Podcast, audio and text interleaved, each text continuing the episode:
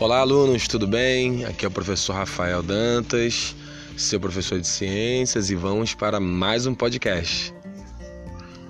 Essa aula de hoje é para os alunos do sétimo ano, no PDF, na aula de procarionte e eucarionte.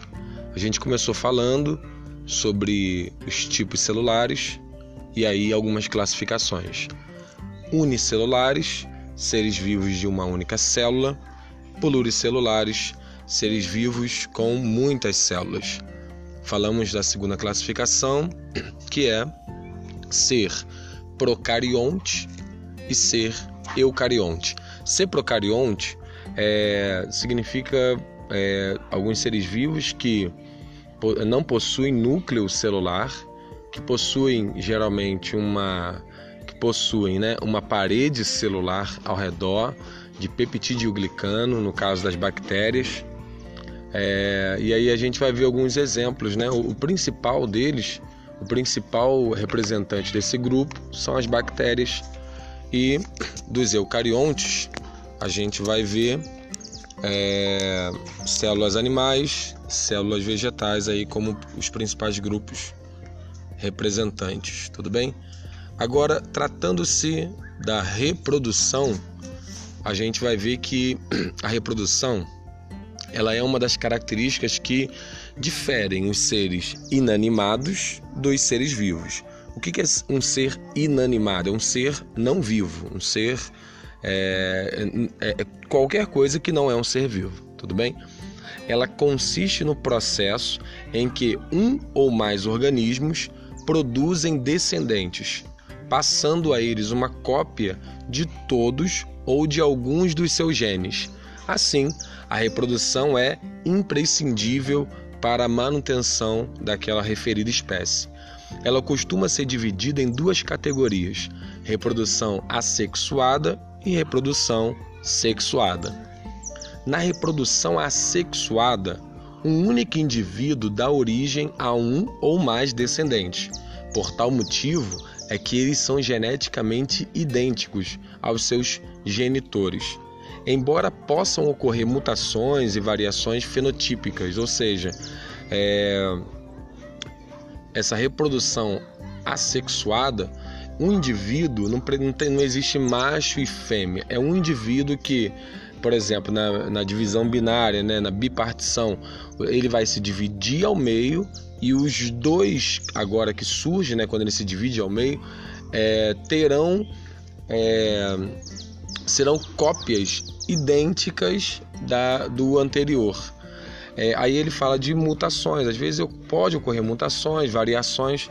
A gente está vendo aí, por exemplo, um, a gente está vendo aí mutação no vírus do Covid. Você vai ver que são mutações, pequenas mudanças no DNA.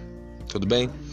É, esse tipo de reprodução geralmente se dá por brotamento, quando determinada região do corpo do indivíduo cresce e depois se desprende, tornando-se um novo indivíduo, ou por fisão, caso em que o corpo do animal se parte e cada um dos pedaços se regenera, independentemente, dando origem a novos indivíduos. Esse exemplo aqui é, tem a planária. Você procurar até mesmo no Google, você vai ver que a planária ela é, ela faz essa fisão, né, esse corte no corpo dela, depois se regenera e você vai, fez duas, né, um, se fez um corte só, vai surgir dois animais é, cópias idênticas, três, dois cortes, então vai surgir três animais ali cópias idênticas. A planária é um exemplo disso. É... Quanto à reprodução sexuada, esta ocorre a partir da união de gametas Geralmente, metade das características dos descendentes é, é oriunda do gameta masculino e outra metade do feminino. Ela tem como uma de suas vantagens a variabilidade genética, visto que os gametas de um mesmo indivíduo apresentam-se distintos entre si. Vamos lá. O que ele está dizendo aqui é que a reprodução sexuada vai ter macho, vai ter fêmea e vai ter as células de reprodução, ou seja, você vai ter ali o espermatozoide, no caso da, do ser humano, espermatozoide do, do homem e o óvulo da mulher. Você vai ter é, no espermatozoide do homem metade da informação genética de uma célula. Você vai ter ali 23 cromossomos. E uma célula completa tem 46 cromossomos. Então você tem metade da informação genética vindo do homem e a outra metade está no óvulo. A outra metade está lá no óvulo da mulher. Quando eles se encontram e o espermatozoide entra dentro do óvulo e ali ocorre a fecundação, nesse momento a gente vê surgir um novo ser vivo em que recebeu metade né, da informação genética dele vindo do homem, do pai, e a outra metade vindo da mãe, da mulher. Nesse tipo reprodutivo, a fecundação pode ser tanto externa quanto interna, e nesse primeiro caso, a quantidade de gametas produzidos pela geração parental tende a ser bem maior. É, a... Ele está falando sobre a fecundação interna ou externa, é, por exemplo, em peixes. Tem peixes que. Tem peixes que é, a fêmea libera lá os seus óvulos na, no ambiente e vem lá o peixe macho e libera seus espermatozoides. Eles fecundam, se encontram, fecundam e vão dar origem lá a um novo peixe. Tudo bem? Tudo bem? Vai ter peixe também que vai é, essa fecundação vai ocorrer dentro e vai nascer de dentro lá da, do peixe fêmea. Tudo bem? Assim como ocorre com o caso dos seres humanos. A fecundação no ser humano é a fecundação interna, tudo bem? Por quê?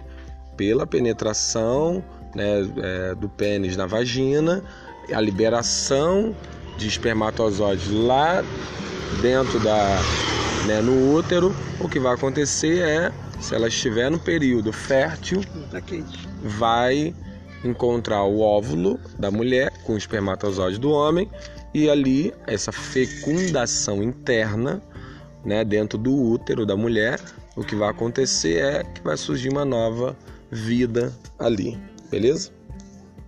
Isso a gente vai explicar mais calmamente ao longo das nossas aulas. Hoje é só é, é só para a gente falar da diferença da reprodução sexuada, que tem macho e fêmea, pode ser fecundação interna ou externa, é, e que vai é, ter uma variabilidade genética, ou seja, é diferente. Esse outro ser vivo que vem é diferente na reprodução sexuada e na reprodução assexuada é, faz-se cópias ou por divisão binária, ou por brotamento, ou por fisão. Beleza?